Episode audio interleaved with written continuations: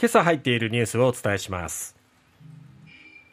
新型コロナオミクロン株対応ワクチン来月から接種開始へ。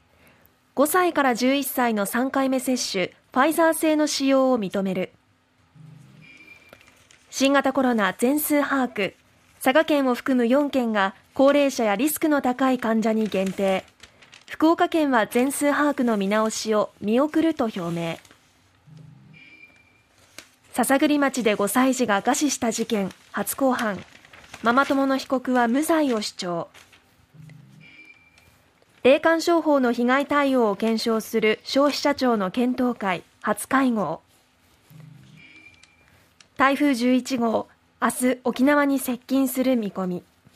まずは新型コロナウイルスオミクロン株に対応するワクチン来月から接種開始へということで読売新聞一面です。政府は新型コロナウイルスの変異株オミクロン株に対応した新たなワクチンについて10月半ばを想定していた接種開始を9月中に前倒しする方向で調整に入りました、はい、9月中にやるということですね。従来のワクチンを2回以上接種した18歳以上が対象で無料で受けられる臨時接種とする方針です。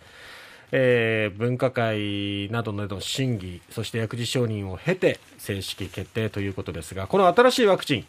中国の、まあ、武漢由来と言われている従来株に対応した現行のワクチンと、はい、オミクロン株の初期に流行した系統 BA.1 に対応する成分を組み合わせたいわゆる2価ワクチンなんですが、えええー、政府は承認が行われ次第9月中に輸入を開始して速やかに接種体制を整える方針と。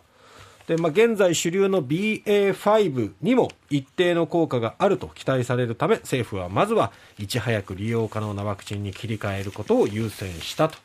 いうことですねで加えて厚生労働省の専門部会は昨日アメリカファイザー製の5歳から11歳用の新型コロナワクチンを3回目接種に使えるようにすることを認めました、えー、厚生労働省は30日にも正式に承認する方向で手続きを進めると、えー、5歳から11歳に初めて3回目接種が可能になって、まあ、子どもの感染そして重症化を防ぐ手段が増えることになっていくと。いうことですね、はい。えー、接種間隔は12歳以上と同じで2回目接種から5か月とする方針で了承しているそうです。さてえー、全数把握もいろいろなんかコロコロ政府変わってましたけれども新型コロナウイルス感染者全員の個人情報を含めて発生を届け出るこの全数把握をめぐって、はい、宮城、茨城、鳥取、佐賀の4県が対象を高齢者らリスクの高い患者に限定する運用に見直すことが昨日共同通信の調査で分かりました。西日本新聞の一面です、はい、国は9月2日から適用する方向で最終調整しています。感染者数の集計は続けると。で国は9月にも全国一律で運用を見直す方針。これもね先週の水曜ぐらいだったかな最初はもう地方に任せますって感じだったのが、はい、土曜日になって全国一律でってまたコロッと変わってそこでちょっと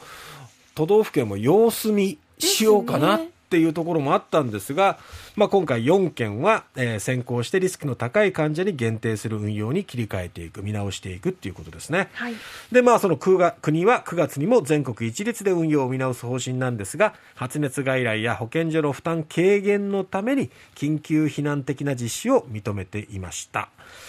ただ対象外となった患者のケアが不安という声も多く先行実施は一部にとどまっているとまあ、例えば自分が感染したとして、重症化のリスクはまあ低い世代ではあります、基礎疾患もないので、はい、でも保健所から連絡がないとどうしていいんだろう、うえ宿泊療養とかどういうふうにこう手続きしたらいいんだろうとか、はい、そこにいたいと思ってもね。そうですね。結局問い合わせが殺到して、また職員の方に負担をかけるっていう結果にもなりかねないですよね、ね、そのあたりをどうするのかっていうところちょっとね。えー、ちなみに福岡県ですけども服部知事は昨日国への申請を当面見送ると表明しました。政府が見直し判断を都道府県に委ねる考えを示した後に全国一律で見直す方針を明らかにしたためで、まあ、コロッと変わったからちょっと様子見をするということですね、はい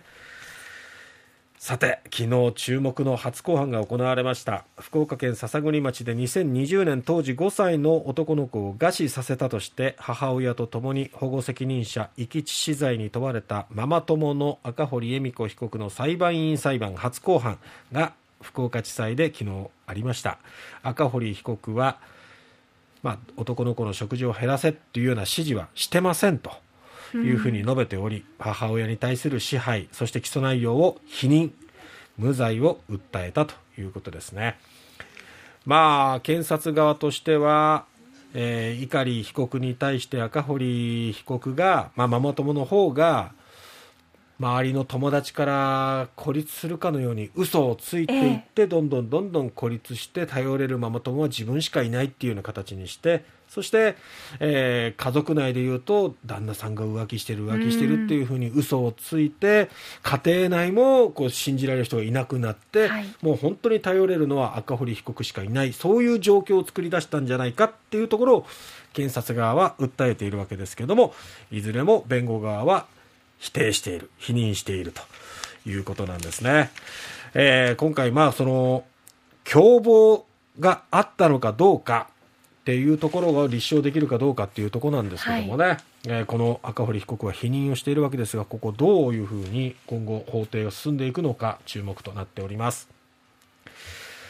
えー、霊感商法の被害対応を検証する消費者庁の検討会が第1回会合昨日開かれましたえー、消費者庁は霊感商法に関する消費生活相談が2012年度には3267件あったんですが17年度以降は1200から1500件程度で推移していることを報告しました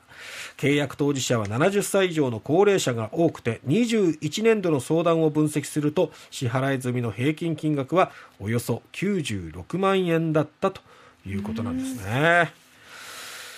台風11号が明日沖縄に接近する見込みとなっています。気象庁は大雨や暴風高波などに厳重に警戒するように呼びかけています。九州にも影響が出てきそうですね。